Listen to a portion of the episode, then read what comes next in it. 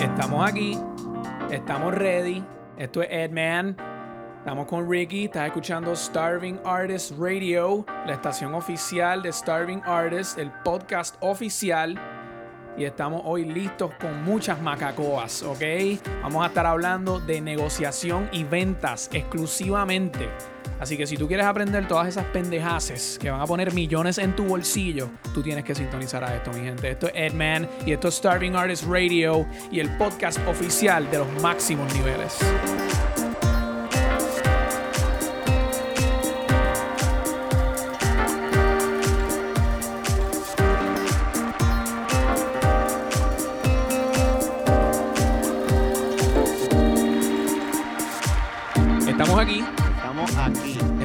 This is Ricky. Estamos de vuelta. Esto es Starving Artist Radio. Yes. Este es el programa que te pone a correr con la mente varios temas. Temas de negocio, temas de entretenimiento, temas de cultura. Esto es, ah, de motivación. Nunca, nunca nos falta la motivación. Seguro. Esto es Edman y Ricky. Yes. Starving Artist Radio. Traído ustedes por Starving Artists. Yes. Tenemos un show especial hoy. Tenemos subtopics. Tenemos un show especial hoy porque el, el- el- el episodio de hoy le- se lo vamos a dedicar a un tema en particular.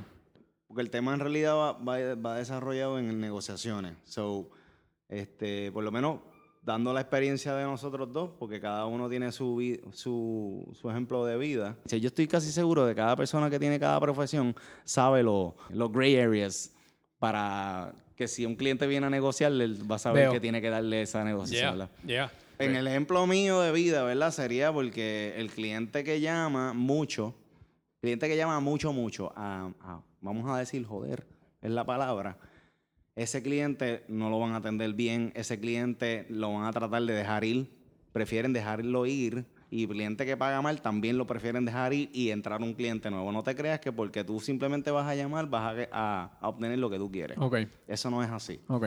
cliente que llama poco y cliente que llama una vez solamente quizás para negociar y ha pagado bien es un cliente que le van a dar un crédito. Y eso te lo puedo garantizar porque yo, yo he sido on the other end mientras estoy escuchando esa llamada entre servicio al cliente y un cliente a la misma vez que están hablando. Nice. ¿Y qué So, sucede? ¿Qué sucede en ese Eso mismo, porque yo estoy tratando de resolverle para una venta, pero entonces lo transfiero para servicio al cliente, me quedo en la llamada escuchando y ahí mismo ese cliente le está pidiendo, ¿verdad? Que, que no se dio cuenta que hizo una llamada internacional y le cobraron 100 dólares y ahí mismo le, le quitaron los 100 dólares. ¿Por qué? Porque no llama mucho, porque paga bien y ha sido un cliente fiel.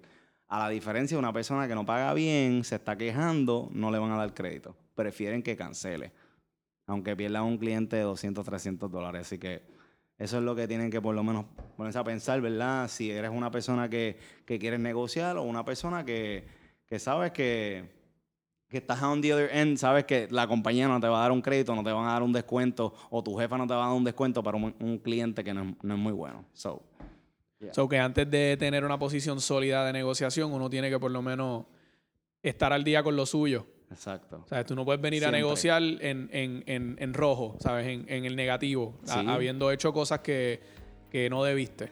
Si tú quieres verdaderamente negociar, tienes que empezar a pagar bien por lo menos un año y después de ese año entonces empezar a, a negociar, si acaso.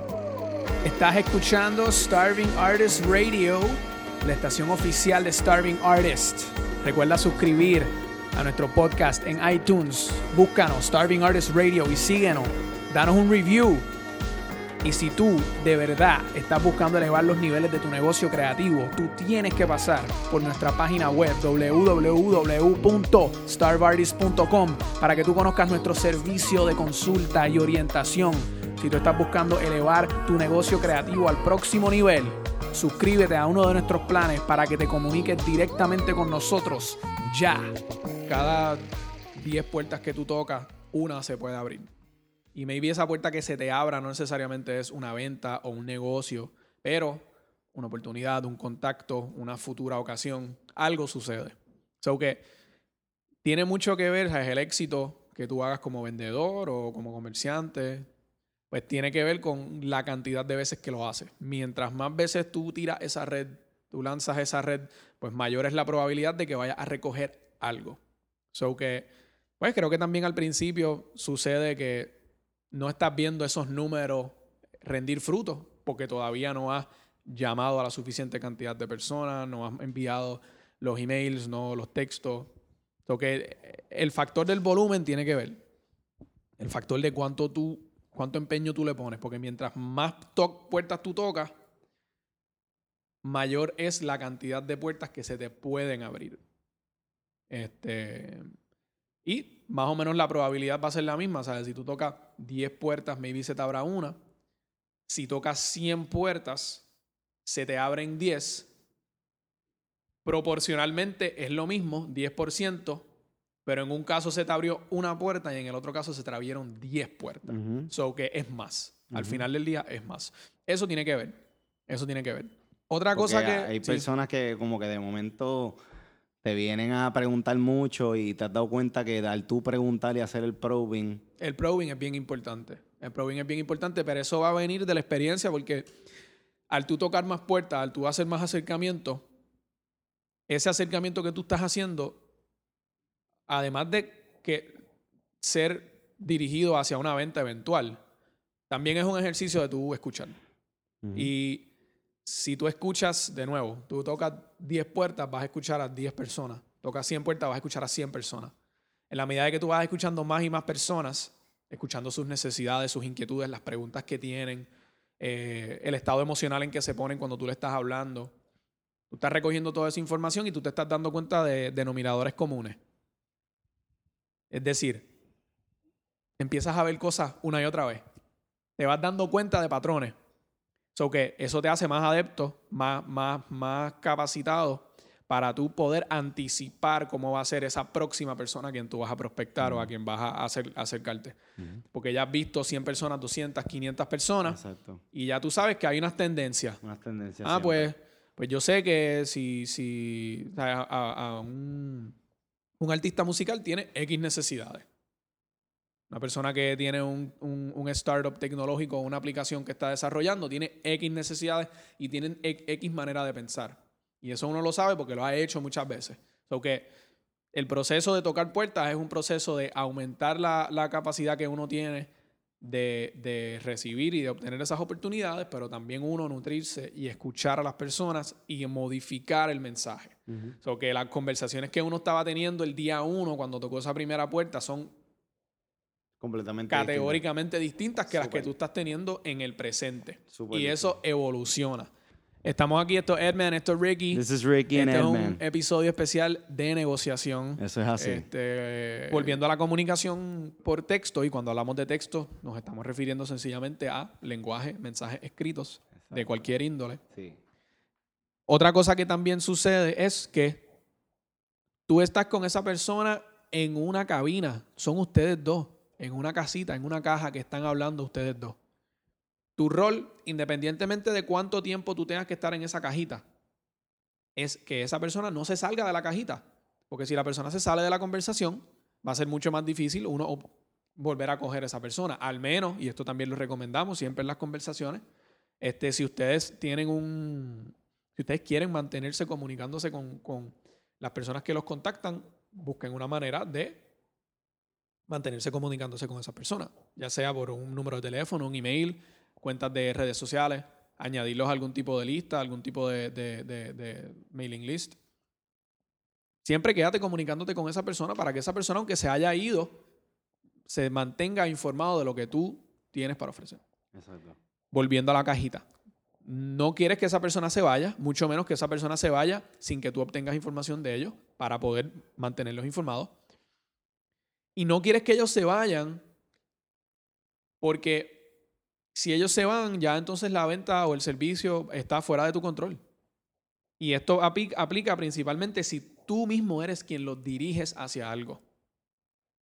Ah, ¿te gusta el producto o servicio? Pues perfecto. Ah, ¿quieres ir a este evento?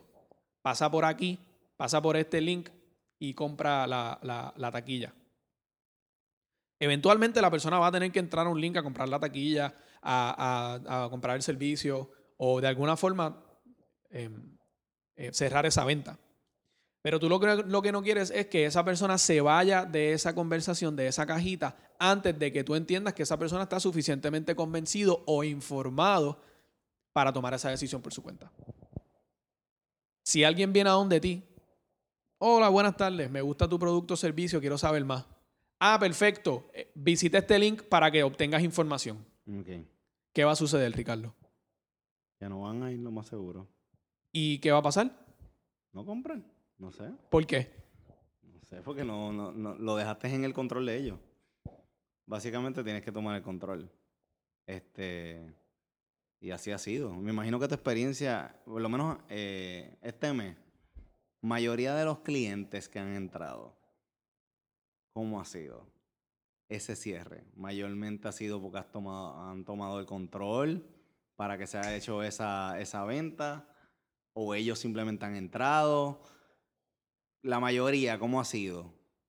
¿Cómo ha sido el cierre? Ya. Sí. Pues es interesante porque ahora que, que están entrando más, pues, pues ahora tú tienes quizás un porcentaje mayor de cuánto que se puede hacer para que, ¿verdad? Pero- no, es que, que, eh, como tú dices, si, si tú dejas que ese acercamiento se convierta en tú sencillamente redirigir a la persona a otro Ah, sitio para que esa persona tome sus decisiones, no. tú no te diste la oportunidad de persuadir a esa persona. El- la decisión y la información y la manera en que procesa la información ya está fuera de tus manos. Tú lo que quieres poder tener en esa cajita, en esa conversación que tú estás teniendo con ese prospecto, ya sea para servicio al cliente o para una venta o para lo que fuera, es que esa conversación se mantenga ahí y esa persona cuando tenga preguntas sobre todo lo que tú le estás diciendo, tú se las vas aclarando. Tú vas orientando y llevando a esa persona de la mano al resultado que ustedes quieren, ya sea el que sea. Pero tú no puedes dejar que esa persona llegue a sus propias conclusiones porque todas las personas pues tienen sus prejuicios. Las personas tienen sus prejuicios, las personas tienen su manera de procesar las cosas. Quizás esa persona que tú estás hablándole, mira, quizás esa persona, vamos a decir que tú le envías un enlace y, y es una página de internet y es en inglés. Esa persona quizás no conoce el lenguaje. Se va a sentir confundida, se va a ir de la página. Nunca se le aclaró la duda. O la llegó a aclarar en otro lugar. Tú lo que quieres es asegurarte que la persona tenga la información y tú te das cuenta de eso cuando la persona te está haciendo preguntas, cuando la persona está engaged, activamente eh, en- envuelto en esa discusión que ustedes están teniendo. Y van a estar en esa cajita, en esa conversación por un tiempo, un día, dos días, una semana, dos semanas. Pero la persona se mantiene ahí y tú eres la persona que estás controlando esa información para el bien de ambos.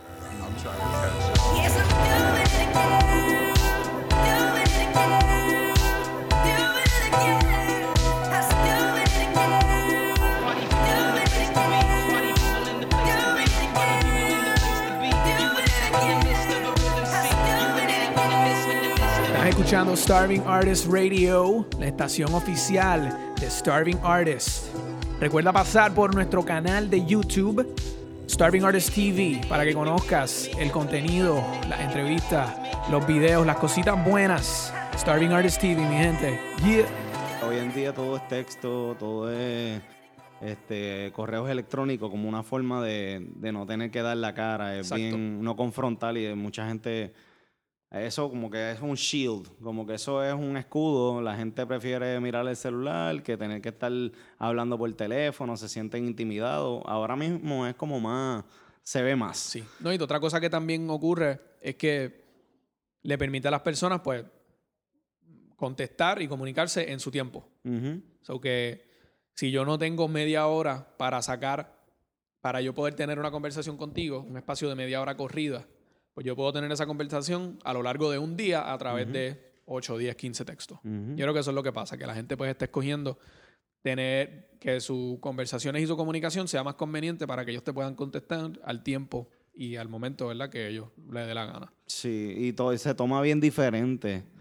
Este, el negociar a través de texto porque no hay emoción, No no hay energía, no hay como un, no sabes qué es lo que está pensando. No, se presta, se, se presta. Tono. Se es presta como cuando tú tienes una pelea quizás con una, con una novia o, o sea, estás tratando de hablar algo bien serio, no se entienden unos al otro, no sé si te ha pasado que tienes una conversación increíble, ta, ta, ta, ta, ta, ta, y un mamotreto, y de momento tú te das cuenta que ella no te entendió a ti, tú tampoco te entendiste porque no estaban, you, you weren't even talking, like you didn't know what she was feeling, en realidad ella no estaba molesta, ella estaba quizás diciéndolo de una manera tan sarcástica Exacto. y eso es lo mismo, eso pasa cuando estás negociando, no sé, eh, se toma bien diferente, no, no sé cómo funciona honestamente. Sí, lo que sucede en texto, y no mensaje de texto, sino en la palabra La escrita, palabra escrita a texto, como correo Es- electrónico. eso es blanco y negro. Y a veces puede ser bien emocionante, a veces puede ser bien cortante. Y va a pasar una de las cosas. So, es un peligro, se presta para los malentendidos. So, que la persona que. La persona que en realidad quiera poder hacer o servicio al cliente o algún tipo de support o algún tipo de venta a través de estos medios escritos, tiene que ser una persona que sepa del lenguaje y que se sepa comunicar. Número uno, no puedes tener errores ortográficos, ni typos, ni errores en Mm, semántica, sí. porque tú estás representando a una entidad. Tú no puedes cometer un error. Tiene que parecer lo más profesional y lo más, y lo más apropiado. O sea, en cuanto a errores de gramática. Sí, no, no rápido. No rápido, como nosotros textamos y queremos salir de eso. Y queremos salir de eso y, textos. come- y cometemos 20 errores y entonces utilizamos Q para decir que. Ujú. O sea, número uno, la comunicación que tú vayas a tener con la persona tiene que ser una comunicación bien profesional. Sí, como la conversación que tú me mostraste ha- hace poco, ¿verdad? No vamos a hablarle en detalles de esa conversación, pero solamente de mirar la conversación, ella te contestó súper como que con exclamation marks y todo, y tú le contestaste para atrás. O sea que sí tiene que ver. Si tú estás en el negocio de servir al cliente Exacto. de cualquier forma y no el cliente se da cuenta que no te estás comunicando de la manera adecuada, ya sea porque estás cometiendo errores en la manera que escribes o porque la manera que escribes es muy familiar, es decir, tú en vez de usted, cosas así. Pues entonces el cliente maybe va a pensar, gente, si esta persona me escribe así, quizás esta persona, ¿cuán capacitada está esta persona para, para prestar los servicios que yo estoy buscando? Porque cuando uno quiere contratar a alguien, cuando uno va a gastar dinero para obtener servicios de alguien, uno quiere, no importa, o sea, no importa si tú estás obteniendo el, el- el- el servicio más barato en el mercado, tú quieres, tú tienes, como cliente, tienes una expectativa de gran calidad del servicio, independientemente de que tú estés consciente de que estás comprando o de que estés regateando para que te lo den. No, tú, tú, tú, independientemente de lo que tú pagues, tú quieres el mejor servicio. Sí, yo creo, yo creo que eso ya es una conversación también de retención. Eso entra en la conversación de la retención y, y por qué es tan importante hacer eso. Sí, la Y que calidad, lo entiendan. la ¿verdad? calidad del servicio. Todo, todo, todo. El lenguaje tiene que ser perfecto, la tanto, manera que tú hablas tanto de que comiencen las oraciones con una letra mayúscula, que las cierres con un punto. Y lo digo porque, aunque suena obvio, la comunicación que nosotros tenemos como personas, porque al final del día, quien te está, al menos que tú tengas un chatbot, quien te va a estar contestando es una persona. La página es de una, o sea, la página es de una organización o una entidad, una compañía, pero quien está escribiendo el mensaje es una persona.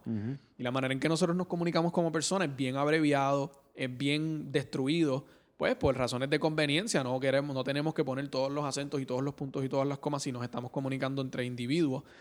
Pero eso no aplica si tú eres una, una entidad, si tú eres una compañía. So, el, el- el uso de, de- de que sea correcto como tú escribes, pero también que sea correcto el pensamiento. Resume el mensaje a lo más breve posible. No, otro, otra cosa que no va, no, Y uti- utiliza dos signos de interrogación, no uno. Porque usualmente cuando llega una pregunta utilizo uno. Solamente porque quizás me acostumbro a hacerlo por, por inglés. Pero es que en el texto ya estamos tan acostumbrados a ir tan rápido que queremos como que darle send, send, send, send. Entonces cuando estás haciendo algún tipo de negociación, tienes que darte cuenta que sí, es importante. ¿Pero por qué?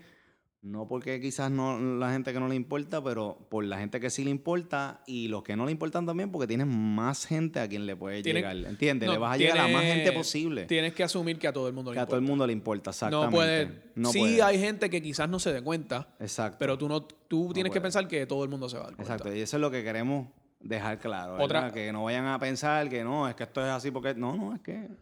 Es que en realidad tú le quieres llegar a la mayor cantidad de gente. Punto y se acabó. Otra cosa, trata de resumir el lenguaje a lo más breve posible. Creo que en todo tipo de comunicación, los mamotretos, los textos de mamotretos, a nadie le gustan. Ni, entre, ni en relaciones, ni con un jefe, ni aquí. Porque, número uno, el mero, el volumen de palabras que tú estás viendo en la pantalla te va a intimidar. Voy a decir, diantre, voy a tener que leer todo esto. Y número dos, ya, ya hay subyacente, hay como una imposición de la persona que envía el mensaje de que te quiere abacorar, te está literalmente intenso. muy intenso. Tú tienes que poder llevar ese pensamiento, esa comunicación que tú tienes con ese cliente, llevarlo de la mano, poco a poco. Preguntas, respuestas, texto, contestación, pero los textos de mamotreto, especialmente si estás haciendo una venta o si te estás comunicando con servicio al cliente, pues número uno es intimidante y número dos se puede sobreentender que, que- que estás tratando de evacuar a la persona con la información. So, siempre tratar de, de que esas conversaciones sean breves y que las puedas llevar de la mano. Y siempre darle, darle la opción, este, dar, dar opciones y ser directo en, en los call to action. Si te preguntan, mira, pues a qué servicios se dedican, en dos oraciones hacemos esto y esto, puedes verificar más información, pero trata de que la conversación, y esto es otro punto, trata de que la conversación se mantenga interna. Interna. Es decir, que tú puedas seguir comunicándote con esa persona. A veces, cuando nos llega un prospecto por texto o por internet, o de alguna forma comunicada, como email, queremos terminar la conversación ahí. Lo contesta. Queremos contestar y que él nos conteste, que nos diga que sí, que nos diga que no, que nos diga lo que quiera al momento. No. Imagínate que esa comunicación tú la vas a estar llevando a través de un tiempo. Serían preguntas abiertas. ¿Verdad? El qué. Sí, no. lo- las preguntas sí van, pero, pero lo que digo es que no puedes pensar que la persona al otro lado de la línea va a tomar la decisión inmediatamente. La persona está en su día, está haciendo sus diligencias, esa persona va, maybe cuando tenga tiempo más adelante, tomar una decisión. Ok, ok. Lo único que tú te puedes asegurar es que tú le comuniques la- lo que tú le quieres comunicar de la manera más breve, más concisa y que tengas en mente que, que es una comunicación abierta en donde ustedes van a estar dialogando a través de un periodo de tiempo extendido, maybe un día, dos días, tres días. Y a veces la persona se va, a veces tú le contestas a esa persona, tú le escribes un mensaje, le haces una pregunta o le dices algo, la persona no te contesta, no te contesta por un día, dos días. No está mal darle seguimiento, no está mal volver a la conversación. Saludos, estábamos hablando de este tema en esta ocasión, queremos saber si has tenido la oportunidad de o ver los documentos o em, pensar en lo que hablamos o si tienes alguna duda con lo que hablamos, darle seguimiento porque la gente aprecia que tú pienses en ello.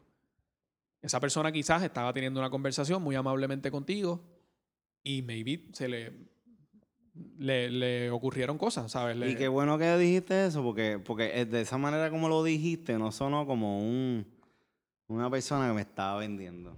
Sonaste como bien, bien, no sé, como, Bueno. como que pensaste en mí, como que, como que, qué cool que volviste y regresaste, pero no, no es como que me siento atacado de que me quieres vender. punto No, lo que pasa es que esto aplica no solamente para las ventas, esto aplica tanto para alguien que está tratando de vender un producto o servicio, pero también aplica para alguien que ya le vendió a alguien y tiene que estar rindiendo ese servicio, o alguien que cualquier tipo de comunicación, ya sea de venta o no. Pero, pero es lo que tú dices. ¿sabes? Trata de que esa comunicación sea dirigida hacia la persona. Eh, y la mejor manera de hacer eso es apelando directamente a ellos. ¿Entiendes? Has tenido la oportunidad de Exacto. exacto. este no hacerlo de ti. No hacerlo. Has tenido la oportunidad de, exacto, a diferencia de como que has pensado entrar en el negocio, has pensado en comprar, ¿entiendes? No sé si eso no, sea un eso poquito poco- muy, Eso sí, eso sí puede Uy. ser agresivo. un poquito agresivo. Y pues que, que esto es una pregunta que siempre en mi vida me ha, como que, porque yo nunca he querido ser una persona que, que la gente piense que yo estoy ahí para Por sacarle el dinero, ¿entiendes? por ejemplo. eso es como bien, no me gusta. Un ejemplo. A diferencia de, por ejemplo, a diferencia de. Hola, ¿te interesa comprar el producto o servicio? Eh, es que me cierran el. me cierran el. el registro a final de mes y, y tengo que cuadrar. Porque eso pasa. Eso es exactamente lo que te estoy diciendo, que, se, que piensan en ello y parece como si le quieres sacar el dinero del- de la cartera. Eso está muy fuerte. Si mano. yo soy la A mí persona- No me gusta cuando hacen eso. Eso mismo es lo que te estoy diciendo, que no se ve muy egoísta. Si yo, si yo, soy, la, si yo soy la persona que me están tratando de vender y- el vendedor me dice, quiere- Estoy cerrando mañana. quiere- Mañana es 31, mira, que tengo que cuadrar unas ventas para yo cobrar comisiones. Basically, eso es lo que te está diciendo. Para yo cobrar bien, me tienes que por lo menos decirme ahora para, que tú me compres. Ay, Dios, qué fuerte. Está muy fuerte. si yo soy la persona que recibe ese mensaje, Tú tienes que pensar como el cliente. El cliente va a decir, Fuck you. a mí no me I importa don't si care. a mí no me importa si tú vas a cerrar o no cerrar. Nobody cares, cabrón. It's like no, you can't make it about yourself. Yeah, you have to but- make it about them. Because people always like, uh, in or whatever. But it's, it's funny. O sea, si tú estás tratando de venderme un servicio a mí, tú eres el que quieres mi dinero, tú eres la persona que tienes que probar que estás listo para desprender de tu tiempo y tu energía para satisfacerme. Si tú me estás dejando saber ya que tú lo que quieres es que desprenderme a mí de mi dinero, como it's not gonna work. I just want your money. Basically, eso es lo que le estás diciendo. Mira, que quiero tu dinero porque quiero cuadrar. Ya, eso es lo que le estás diciendo. O sea, no, no, lo disfraces. Piensa bien en lo que tú estás diciendo. ¿Qué intención tú tienes cuando le estás hablando al cliente? Porque tenemos intenciones en todo cuando estamos en la vida. ¿Qué intención tú tienes cada vez que tú vas a hacer una pregunta? O cada vez que tú dices algo, ¿qué intención tú tienes? Cuando te haces un callback o cuando vas a hablar con alguien, piensa en eso mismo. ¿Qué intención yo tengo cuando yo voy a decir esto? Si me lo van a decir a mí, ¿cómo yo me voy a sentir? Esas son las dos preguntas que te deberías hacer. Exacto. Luego de esas preguntas, si te contestas algo que no te gusta, pues no lo hagas. Dif- ponlo de otra manera. ¿Cómo te gustaría que te, que te hicieran a ti? Este, ¿qué, ¿Cuál sería el mejor interés para, para esa otra persona? Eso es todo lo que tienes que pensar. Definitivamente. Vamos a hacer las cosas bien. Sí. No, y, y, y ¿sabes? Las ventas son las ventas, servicio al cliente servicio al cliente y una negociación pues, puede ser muchas cosas. Una venta puede ser una negociación. Servicio al cliente puede ser una negociación. Exacto. Porque al final del día son dos personas que están interactuando, tienen objetivos distintos y están tratando de ver cómo ambos pueden cumplir sus objetivos distintos mutuamente. Están tratando de llegar a un acuerdo. Sea, si ambos estuviesen de acuerdo, pues no existe una negociación. Las ventas también son así. Tienes una persona que quiere que tú compres un producto o servicio y tienes una persona que está considerando comprar el producto o servicio. So, ambas se tienen que encontrar en algún punto.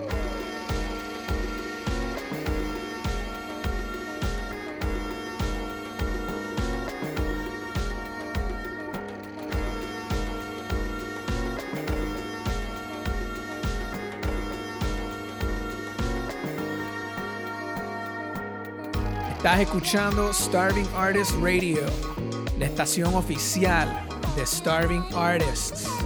La música que estás escuchando es de Skeptic en todas las redes. Skeptic Música. Skeptic Música. Esto es Edman. This is Ricky. Wow, este, esto ha sido nutritivo. Profundo. Definitivamente. Esto es Edman. This is Ricky. Esto es Starving Artist Radio. Yes. Estamos bajándole con las macacobas bien intensamente. Esto es el episodio especial. Este es el maratón de, de- de negociación. Eso es así. Eso es De, así. de las relaciones humanas que llevan a, a- a- a cosas bellas. Eso es así. Estamos hablando especialmente de servicio al cliente y las ventas. eh, y esto aplica para lo que sea. Para todo. Esto aplica para lo que Hasta sea. para engatusar. Yeah, Hasta para engatusar. Porque tú tienes que negociar. Tú tienes que venderte. exactamente. Es así. Chequéate esto. Em, ok, volviendo, manteniéndonos en, en, En esa línea. en esa línea de los acercamientos. Cuando alguien viene interesado a conocer sobre tu producto o tu servicio. Número uno, que ya eso es una tremenda señal. Porque tú no tuviste que coger un teléfono, enviar una carta.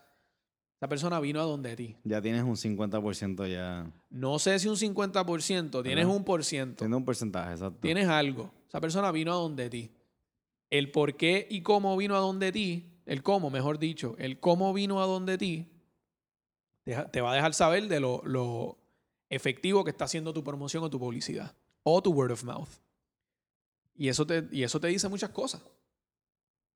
Porque la manera que esa persona llegó a donde ti es una, va a ser una manera, fue un canal confiable ya sea porque una persona habló bien de ti o una persona tenía una necesidad y vio un anuncio en un lugar en particular.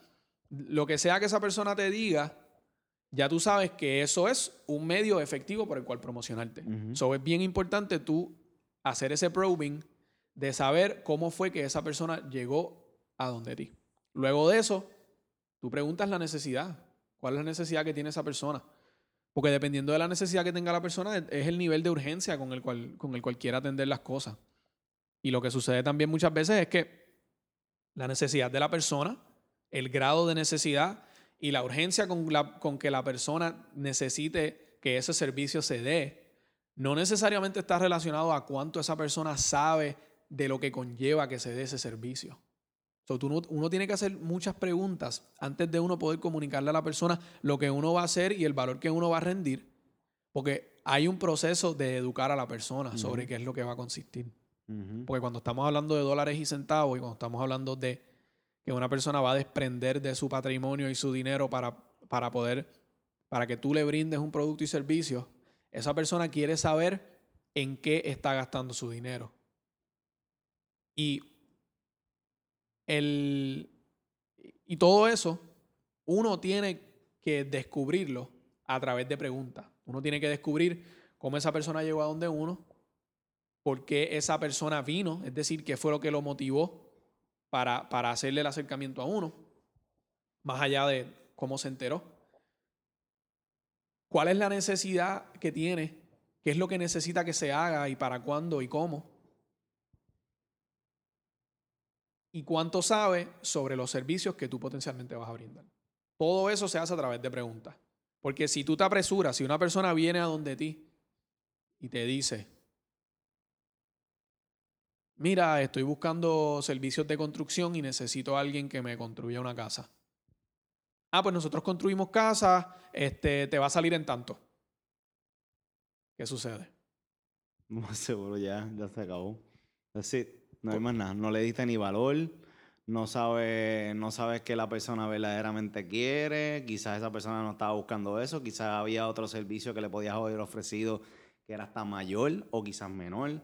Pero el punto es que lo más seguro lo pierde. Lo más seguro lo pierde porque eso no, ¿verdad? No te va a llevar a nada. En el momento no, no, no, no te enteraste de lo que quería. Punto. Y se acabó.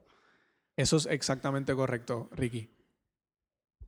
Tú pensaste que porque la persona vino a donde ti con una petición en particular, que eso era lo que Exacto. necesitaba o quería, o, te- o- o- sí, Hay que asumir que la persona no sabe lo que quiere, punto. En el momento que va a, entrar- va a llegar a donde ti, porque Y no quiere decir que las personas son ignorantes. No, No, no, estamos diciendo eso. que Lo que eso. estamos diciendo es que nosotros tenemos que hacer el trabajo para asegurarnos cuál es el nivel de conocimiento que tiene esa persona sobre los servicios que se van a dar. Y tú, tú lo diste perfecto. Si una persona viene y te dice necesito una casa y tú lo que le das es una factura o un informe o una presentación de cuánto cuesta y lo que tú vas a hacer, esa persona, número uno, no se va a sentir que tú la escuchaste. Se va a sentir que ya tú tenías algo que querías vender y se lo estás tratando de vender.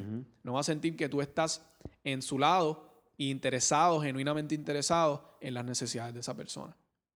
Número dos, diste un punto perfecto. Tú no sabes si ese es el servicio que en realidad necesita esa persona.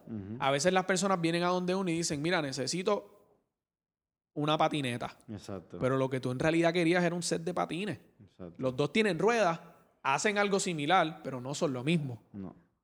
Quizás la persona dijo patineta porque pensaba que patineta era patines, no sabía ni la distinción entre una cosa y la otra. Por eso es que tú necesitas hacer el probing, porque tú necesitas saber si esa Sí, persona está informada en, en- sobre, lo que, sobre lo que necesita. Sí, sí. Sí, sí. Buen ejemplo, buen ejemplo, porque quizás la patineta lo tienes que usar. Este, no puedes usar los dos pies en cuanto estás rodando. Quizás era más económico comprar quizás la, los patines que la patineta. O, o podría. O quizás este es más safe que el otro. Eh, eh, hay un montón de factores que quizás la persona no tomó en consideración, que quizás tú lo puedes ayudar. Entonces tú buscaste una necesidad hasta, hasta mejor necesidad para eso. Pero en ese momento al decirle una cosa y ya se acabó, ya esa persona... ¿Qué? Exactamente. Y ese qué es el último punto que dijiste que, que dio perfecto también.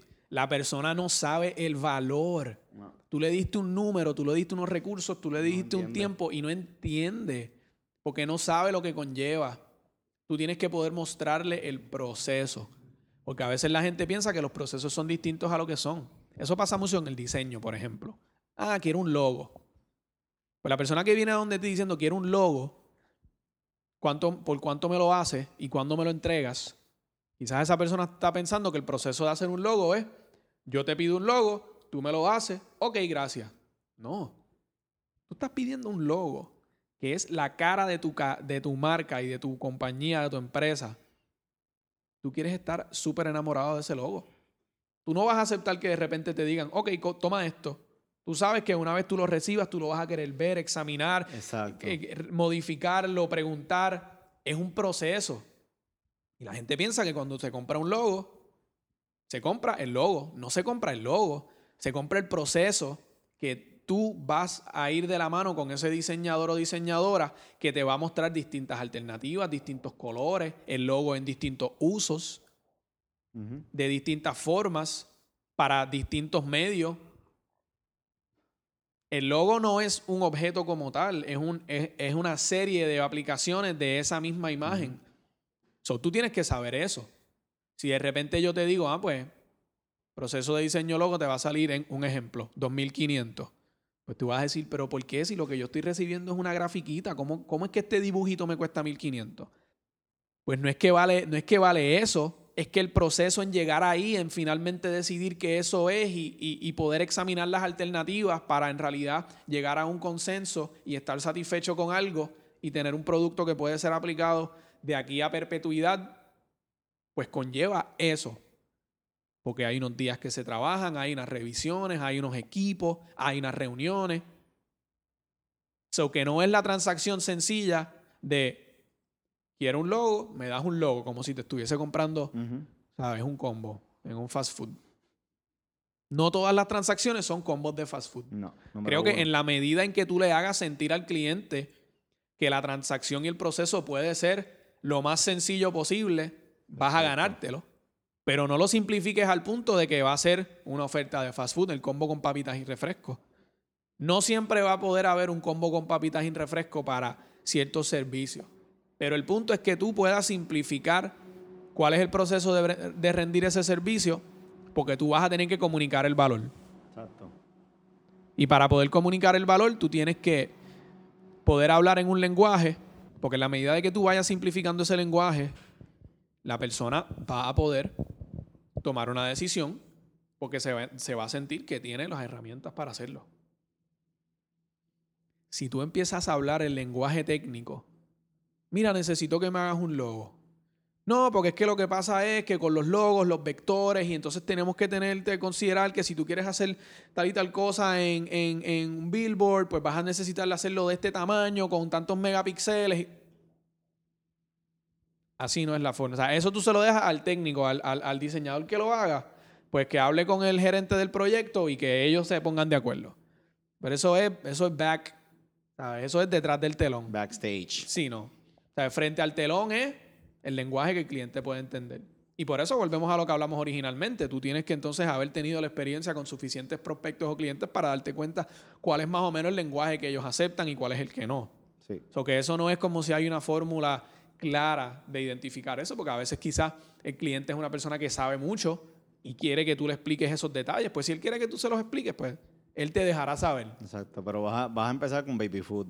Exactamente. Y si entonces en el, en el camino, pues tú le, le puedes dar arroyo de bichuela, pues le das arroyo de bichuela. Exacto. Pero él es un bebé. Asumir que es un bebé que no, que no, ¿verdad? Que no tiene el mismo conocimiento que tú. Le vas a dar baby food siempre. Exactamente. Hasta que venga alguien que es un troquero. Y entonces te, te pida arroyo de bichuela. Das arroyo de Exactamente. bichuela. Con Exactamente. aguacate. Que se lo ponemos hasta la batida. Wow, esas son las necesarias. Esas son las necesarias.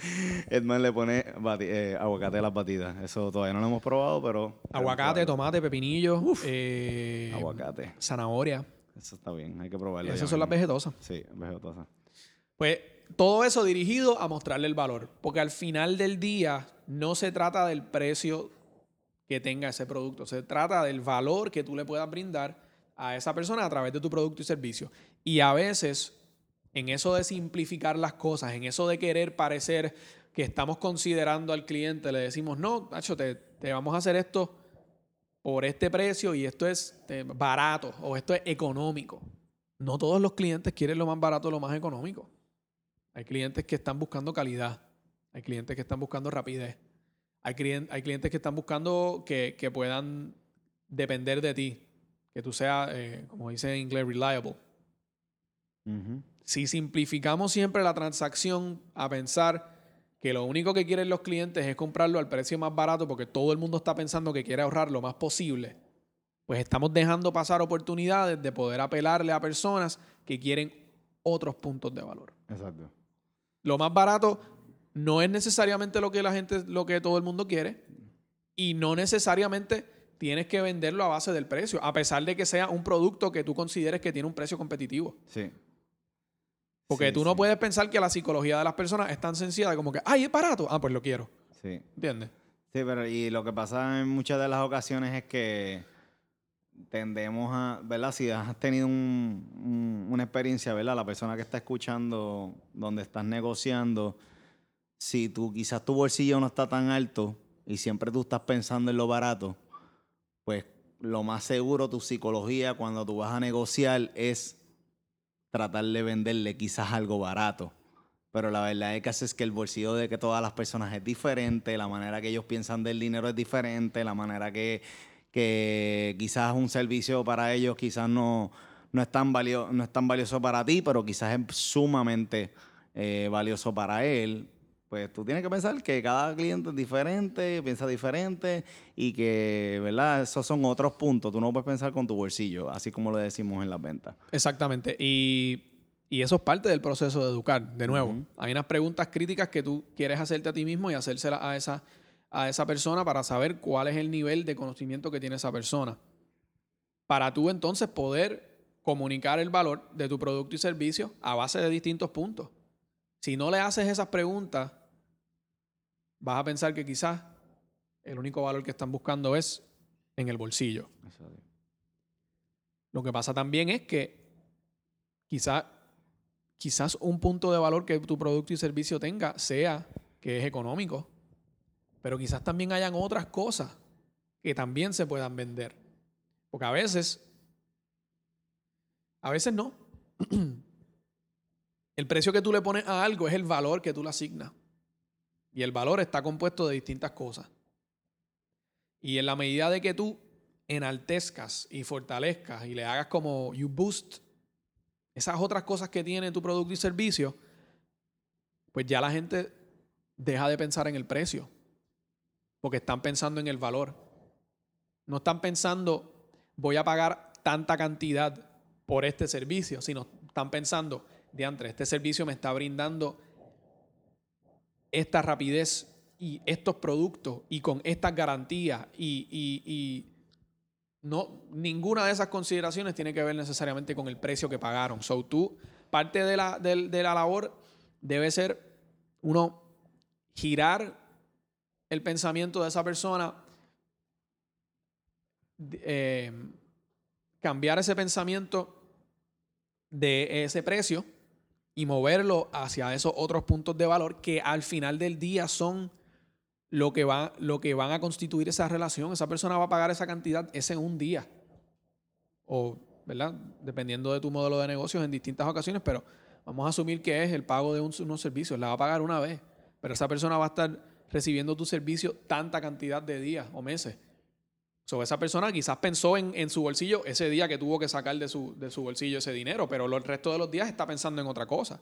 Está pensando en la calidad del servicio que le, le estás dando y la manera en que te comunica. Y, y- y- y eso es importante porque a veces la- eh, la- las organizaciones piensan que la, o la gente- la- las empresas, o se piensa, se puede pensar que la venta termina con la venta. Y no es así. El- e- es la relación que se nutre luego de que esa persona confía lo suficientemente en, en uno para pagarle por un producto o servicio. Porque las personas en el futuro van a tener necesidades. Y, y en la medida de que uno nutra la relación y haga que esa persona esté satisfecha con los servicios que uno le está brindando, pues esos son personas, clientes que están regresando a uno. No para el mismo servicio, quizás para otras cosas. Porque se dieron cuenta que eres un aliado en su empresa o en su proyecto Exacto. o en lo que... Exacto. Y al final del día la gente confía mucho en las personas. Y tienen relaciones con, por ejemplo, los dealers de su carro, el que le vendió el carro, porque es la persona también que luego es la persona que est- estuvo a cargo quizás de, de- de- de que le dieran un buen servicio de mantenimiento o lo que sea. No, yo quiero, quiero que, yo quiero que me atienda Charlie. Y es por eso, es por la relación humana, no es, no es por cuánto costó el servicio o por cuán, ¿entiendes? Es- es- es- Sí, sí. Conozco muchos vendedores que tienen clientes que regresan al año que tienen que renovar a la misma persona, a la misma persona, a la misma persona. Ya sea un contrato de celular, ya sea un, un, un carro que tenga que comprar. Porque yo tengo un vendedor, el vendedor mío de carro todavía me llama en mi cumpleaños. Ya lo. Tiene una lista, pero yo no sé si es que ellos tienen una lista ahí en una computadora que, que la computadora le, le dice, pero el punto es que, que es un sistema que ya está creado dentro de la compañía. Puede ser la compañía o puede ser él que tiene una lista, ¿verdad? Pero cualquiera de las dos son buenas porque eso es... Estás creando buena relación. Exactamente. Aunque en verdad solamente que me llamen en mi cumpleaños, pues no es como que, pero, pero sí está, está, es algo, es un, es un avance, ¿verdad? A diferencia de muchas personas que no, no le dan ese seguimiento a esa persona o a, esa, a esos clientes, Definitivamente. ¿verdad? Definitivamente. mensajito, hablándole del, del negocio, ah, whatever. Esto es Headman. Esto es Ricky. Estamos en Starving Artist Radio. Yes, this is Starving Artist Radio. Estamos sintiéndolo máximamente. Esto ha sido otro episodio donde nos sentamos a hablar de temitas relacionados al negocio del creativo y del artista. ¿Ok? Para que tú sientas los niveles macacoísticos de la motivación, los niveles macacoísticos del liderazgo, de la fuerza y la potencia. ¿Ok? Estamos viniéndote con absolutamente todo el poder y ese es el objetivo. Así que acuérdate, si tú quieres saber cómo podemos ayudarte aún más en tu carrera como artista, visita starvartists.com, S-T-A-R-V artists en plural.com para que conozcas cómo te podemos brindar consulta para tu proyecto, para tu carrera o para tu negocio. También no olvides suscribirte a nuestro canal de YouTube, Starving Artist TV, para que conozcas el contenido, para que conozcas los videos, para que conozcas más inteligencia creativa. En tu cara, en tu carauta, ¿ok? Esto es Edman con Ricky. Esto ha sido otro episodio de Starving Artist Radio. Hasta la próxima, mi gente. Un abrazo y siéntanlo.